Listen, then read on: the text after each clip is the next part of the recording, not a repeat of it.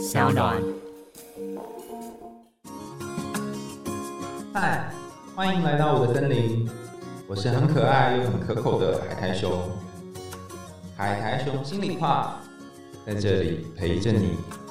欢迎来到海苔熊心里话，我是海苔熊。自从我们做了减肥相关的单元之后呢，就很多听众一直来敲完，所以我们就一直请来不同的医师来讲减重。我发现减肥真的是一辈子的事。如果你上网搜寻那个减肥话，然后去找那个关这个关键字出现的频率，它几乎是一整年都会有人搜寻的内容，春夏秋冬都有人来减肥这样。然后我在网络上面也写很多有关于减肥心理学的内容，也得到很多大家的回响。其实好像大家对这个议题都很关心。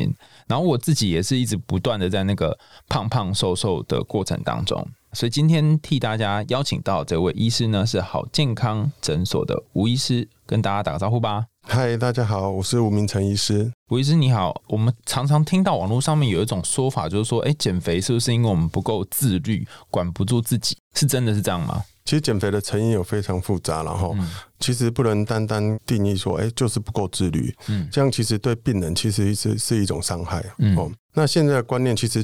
肥胖哦，其实是一种疾病，然后其实必要时真的是建议寻求专科医师、哈专业的医师、哈还有医疗团队的帮助，来一起面对来解决这个问题是比较正确的。哎，但是我有身边看到有一些男生或女生明明就瘦到皮包骨，然后还在那边说哦我好胖哦，这种他也可能并没有真的到一个疾病的程度，就是他对自己的自我概念是觉得自己是胖的。那我们通常医学上是怎么样决定这个人是真胖还是假胖？除了看 BMI 之外，还有什么样的？看法，嗯，其实蛮重要的，其实是体脂的部分。像运动员啊，虽然他看起来可能很壮很胖，可是他的其实主要都是肌肉，嗯那脂肪的比例是比较少了。那身材看起来是比较匀称的。那如果说，哎，其实你是瘦的，可是你身上的体脂比例太高的话，其实那身材看起来就不是很均匀。所以这也是一种隐性的肥胖。对对对对对。那听说抽血检验也可以检验这个部分，是不是？抽血检验主要哈，我们病人来到我们诊所然后其实我们不会一开始就帮他治疗，我们要先评估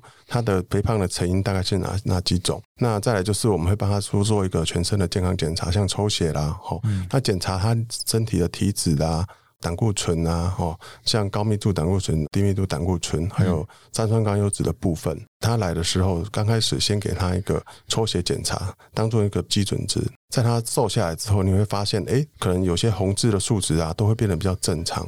哦，这是一个可以评估的方式。哦，所以就算他可能看起来这个身体没有太多的改变，但他也可能因为里面内脏的一些脂肪的调整，所以他的数值会比较好看。对，没有错。哦，所以有的时候减肥并不一定是减的很明显。对，其实有时候减肥我们不要太着重于体重这个数字，其实体脂是蛮重要的。嗯，对，虽然可能体重并没有变化太大，可是体脂会下降很多。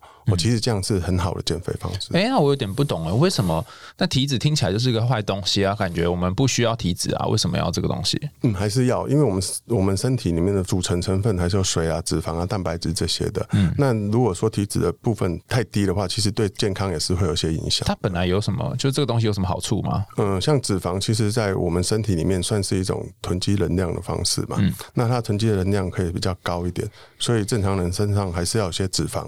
哦，对，然后再来就是我们细胞，细胞里面其实还是都有脂肪啊、蛋白质、水分或这些分布。所以它是让身体机能运转的一个必要的物质。对对对对。然后也是那种什么很像充电效能比较好的那个行动电源的感觉。对对对。哦。啊，如果你都没有的话，你就就惨了。你没电的时候就没东西可以提。对对对对对。哦，所以也是需要提脂，只是现在大家可能摄取太多脂肪。对，现在就是太多了。嗯嗯。对，所以才会产生肥胖的问题。嗯嗯。哎，那如果我去要想要减肥的话，我要挂什么科会比较好呢？其实就是建议找合法的职业医生进行咨询了。嗯。那像有附设有减重门诊的诊所啦，或者说加医科医师啦，那其实这个都是很好的选择。因为一般减重门诊里面呢，其实有很多团队哈，不只是医生哦，其实像呃营养师啊，也是扮演非常重要的角色。嗯那减重咨询师啊，哦，其实这些都可以帮助大家一起来面对肥胖这个问题。所以不是只有你一个人在孤军奋战，大家一起帮忙。对对对，是有一个大团队来协助大家。那我自己的状况是。我记得我去年前年吧，前年开始就报名很多那种什么健身房啊，然后每次报了都没去上，结果每次就花很多钱，也没有办法减肥。像这种情况要怎么办啊？我觉得没有，我很难建立什么规律运动习惯。人家都说什么，就是你找了教练，然后你就因为花钱就会去。我觉得这是假的，我根本不会做这种事。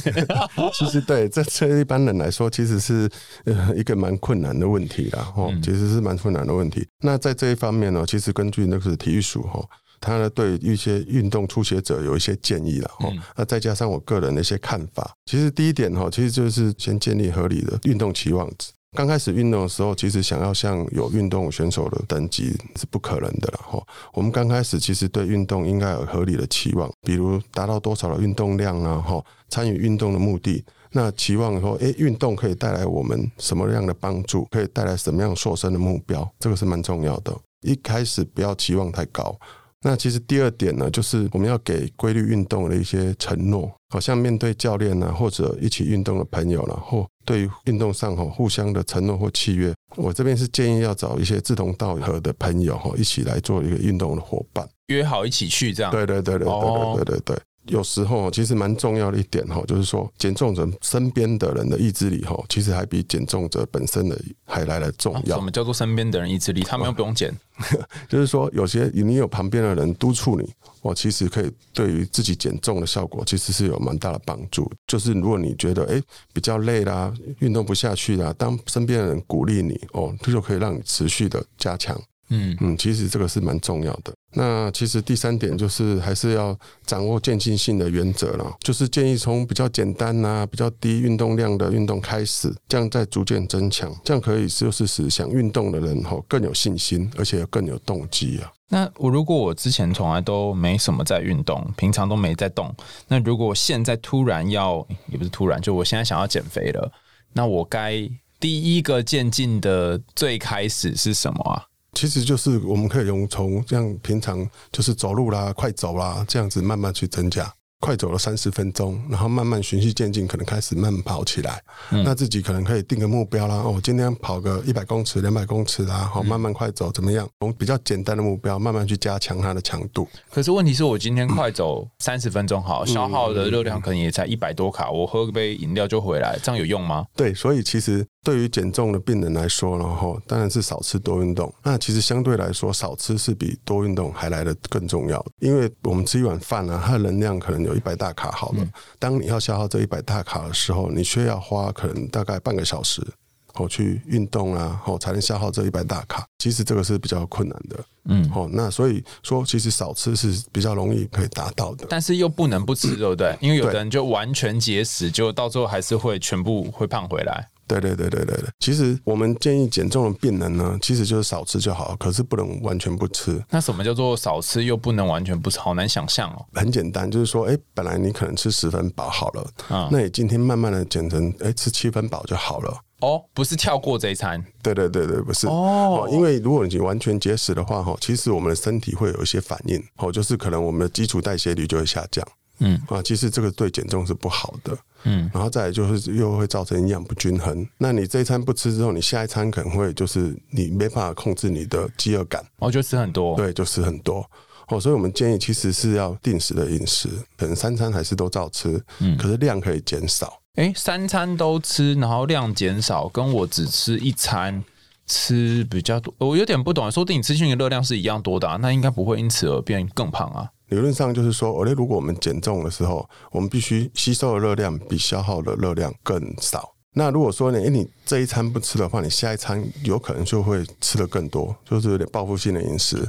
那那个能量可能会变成比你两餐来更多。哦，对，然后再来就是，如果我们身体感受到哎饥饿感太久的话，其实我们身体的反应会把基础代谢率下降，就是你相对你能量消耗的会更少。哦，其实这个对减重来说是不是那么适当的了？哦，你的意思是说，因为你肚子饿了，所以身体会调整你消耗热量的程度，它会尽量把那个消耗热量调低。因为我们身体会发现，哎，我们摄取的能量比较低了，嗯，那所以我们的基础代谢率就会慢慢下降。哦，那它调低之后，你就更难去消耗这个热量。对，还有就是说，因为减重其实是一个长期的过程，哦，并不是短时间可以达到的。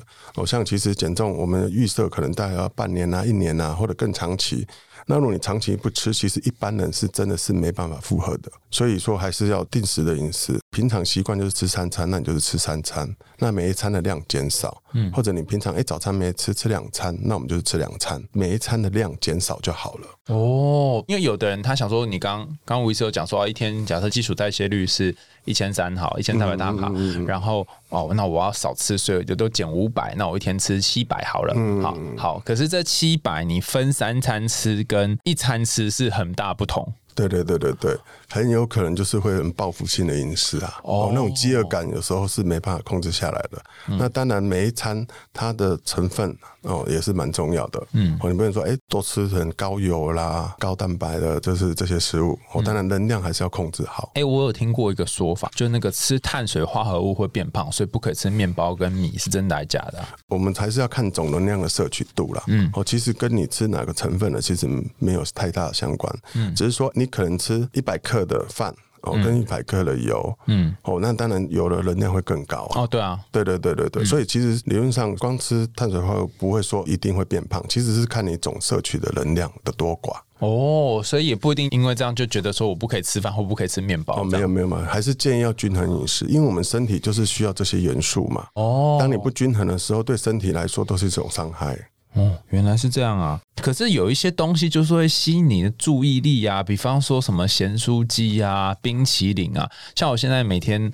我不知道吴医师有没有这种情况，就比如说你可能一整天整下来之后，然后就觉得哦好累哦，然后宵夜的时候就会想要去吃冰淇淋或者吃咸酥鸡这样。我譬如我如果接了三个或四个个案，我就会想办法去买一个什么冰淇淋之类，然后一吃那个晚上又睡不好，然后又会觉得很甜，可是又觉得有一种满足感。这种情况要怎么停止啊？其实科学大家已经证实了，我们想要减重并且维持体重了，其实意志力并不是绝对的因素了。嗯，像主持人是学心理学的，嗯，那应该有读过，就是像心理学畅销书《快思慢想》。嗯，那他作者其实透过心理学的理论哦，其实可以帮助我们了解，像我们所做的决定的意识控制然后其实比我们想象中的还要来的少了。嗯，好像你说有哎想吃冰淇淋的冲动啊，其实这个冲动可能是很难被抑制下来的。意志力在体重控制方面的影响，哈，其实远比我们认知的还要少很多了。哦，那我们身体跟心理其实是紧密相连的，然后你想想看，当你在紧张的时候，你身体会做出什么反应？会全身紧绷，然后会脸红、心跳加速啊？对，或者手心冒汗，然后口渴啦，或想吃点东西舒缓这个紧张的情绪然后。那所以说，除了营养的协助啦，哦，帮助减重者建立正确的进食观念之外，哈，其实针对一些情绪性的进食造成的肥胖，我们可以从正视这种负面的情绪的根源来开始。有时候光找到这个关键哈，这个来源就是很重要的一步。临床上哈，其实我们可以看到，即使说，哎。一些生活啦，或者思考了一些方式的小改变呢，哈，其实针对心理健康就会造成一个很巨大的正面的影响。那其实体重受很多的因子影响了，哈，部分的因子并不是在我们意识控制范围之内了。那这也就是说，诶，为什么我们减重，哈，就是需要专业的医护团队来帮助减重，针对每个人的状况不同，哈，来定定个人化的治疗，由专业的医疗团队来进行评估，就可以让减重者，哈，事半功倍。那如果像我这种去看诊，然后我跟你讲说，我今天，比如说我每一次接案接三四个小时，然后结束之后，我就觉得哦，好累哦，压力好大，好想要吃东西，然后来报复性的饮食一下。那这种时候，呃，不知道吴医师，如果你们有这个团队，通常会怎么建议我啊？因为我每天还是要做这些工作嘛，然后这些工作还是有这些病人来嘛，那。也不可能不做啊。其实像这样子，我们可能就是会建议他说：“哎，可以转移注意力。当你就是工作很累的时候，想要休息的时候，嗯我其实可以就是转移说：哎，有没有什么特别的兴趣啦？我可以可以去转移注意力。时间过去了，也许他的那种冲动感就会变少了。哦，本来很想吃，但是因为转移了之后，就没有那么想吃了。对对对对对。嗯，那或者说，哎，当有这个冲动的时候，可以用什么食物来取代？哦，我们可以尽量摄取比较低能量的食物。所以也可以用别的食物来取代，它可以，你还是可以吃，只是不是吃冰淇淋。对对对，增加它的饱足感。哦，对，冰淇淋吃起来比较爽啊。对啊，当然是。可是当你要消耗这能量，就要付出更大、更辛苦的代价。对。哦，原来是这样子啊。所以不一定说你完全不能吃，但是你可能要挑选你吃的。对对对。前阵子有一个很流行的减肥方法，叫做生酮饮食。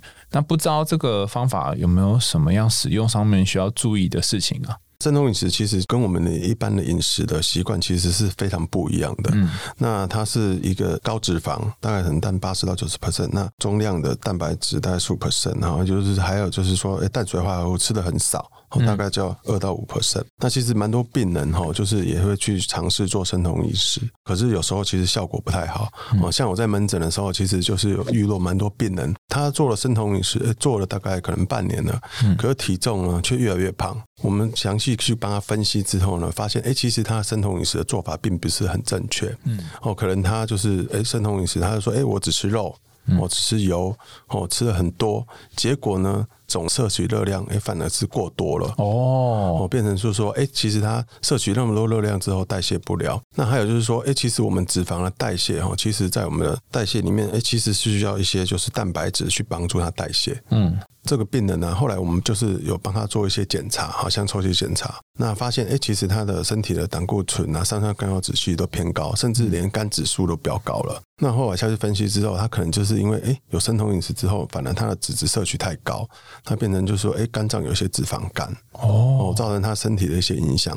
我们专业的团队然后给他建议之后，帮他调整，建议他其实就是还是要均衡的饮食，每餐的量来变少，那搭配药物。哦，来抑制他的食欲。几个月之后，其实他的各项的抽血数值，哎，也都变得比较正常了。那体重也下降了。哦，整个哎，病人就变得很开心。所以，如果你是一个不正常的方式，或不正确的方式，误信网络上的方法，然后乱吃一通，可能不但没有办法瘦，然后你还变得很不健康。对对对。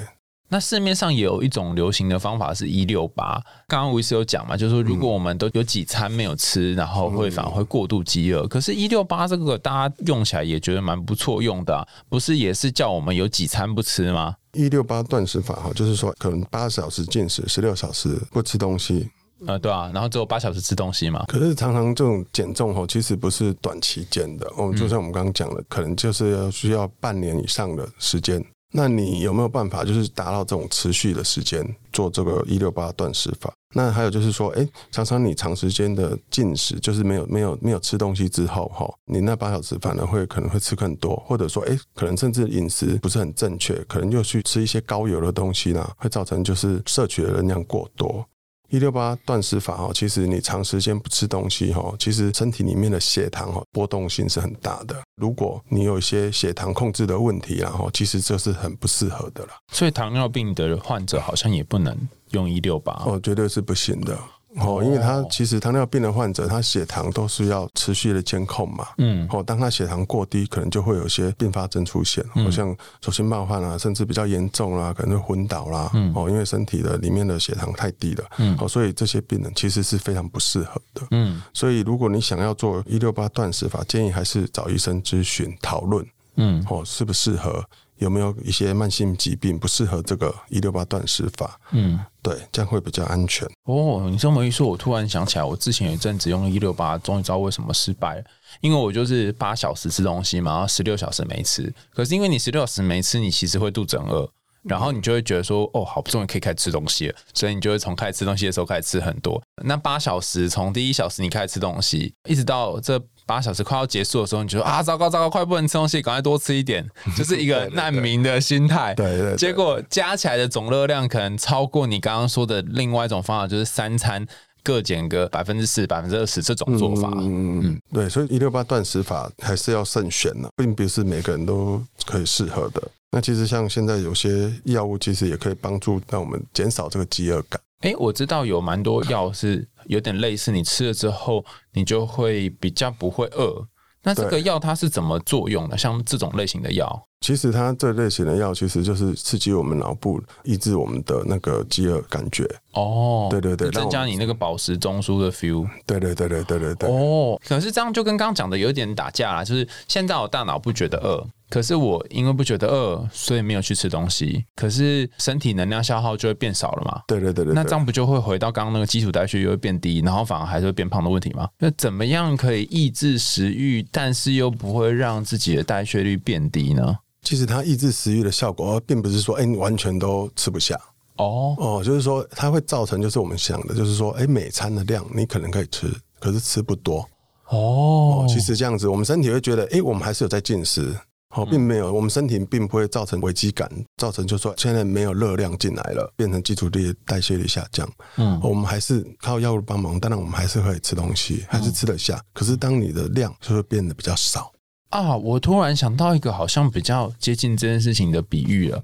有点像是你是开一间店，然后如果这间店都没有什么人来，然后老板就会裁员，他就会把里面一些员工就拿掉，然后这嗯这里面员工就会越来越少。嗯，然后这个店要推行起来就更困难，因为里面员工很少嘛。但如果我们现在换一个做法，就是说我们让这一间店从早到晚都有人进来光顾，只是不是一次光顾很多，就是陆陆续续可能一点点人、一点点人这样，他就不用裁员。可是因为量也不多，所以他进货的量也就可以比较少一点。对对对对对，哦，等于是平均的在做这件事情。对对对对对，哦，原来是这样子啊。好，那如果现在我好不容易终于瘦下来，像我就是这种人，我真的很不容易才会瘦，可是瘦了之后呢，又会很容易胖回来，那该怎么办呢？就怎样才不会复胖？研究发现哈，每十个人减重的病人当中，到最后大概会有八个人最终要复胖。减重后如何抑制饥饿感，避免过度的进食，这个是非常重要的课题啊。建议就是说，在减重过程中哈，其实就是培养你正确的饮食习惯，还有生活形态。在你减重后呢，其实你就是要尽量维持这些生活形态，这样才能好好的控制体重，不再复胖。你的意思是说，如果我在减肥的时候是每天去快走三十分钟，不要因为我好不容易瘦到我想要的体重就停止，是这样吗？对对对对。嗯那比如说，哎、减肥当中，你其实你就进食的量也比较少了，嗯那之后也就是尽量维持这个生活形态。不要因为自己瘦下来，然后就哦，我终于可以开始了这样。对对对，太开心了。我之前有遇过那种朋友，就是说，好，如果我们就瘦到几公斤，我们就会去庆祝大吃一番。对，这就是有点报复性的进食。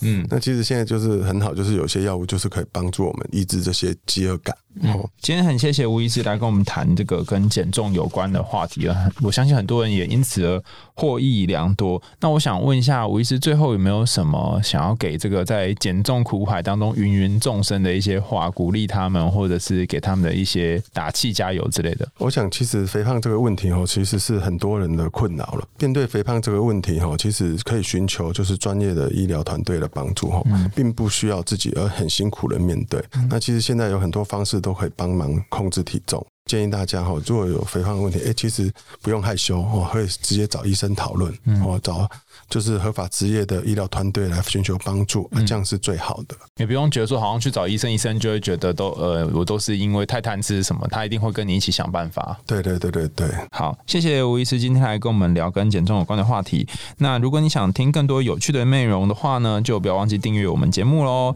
下次我们海苔熊心里话再见，拜拜。Thank you.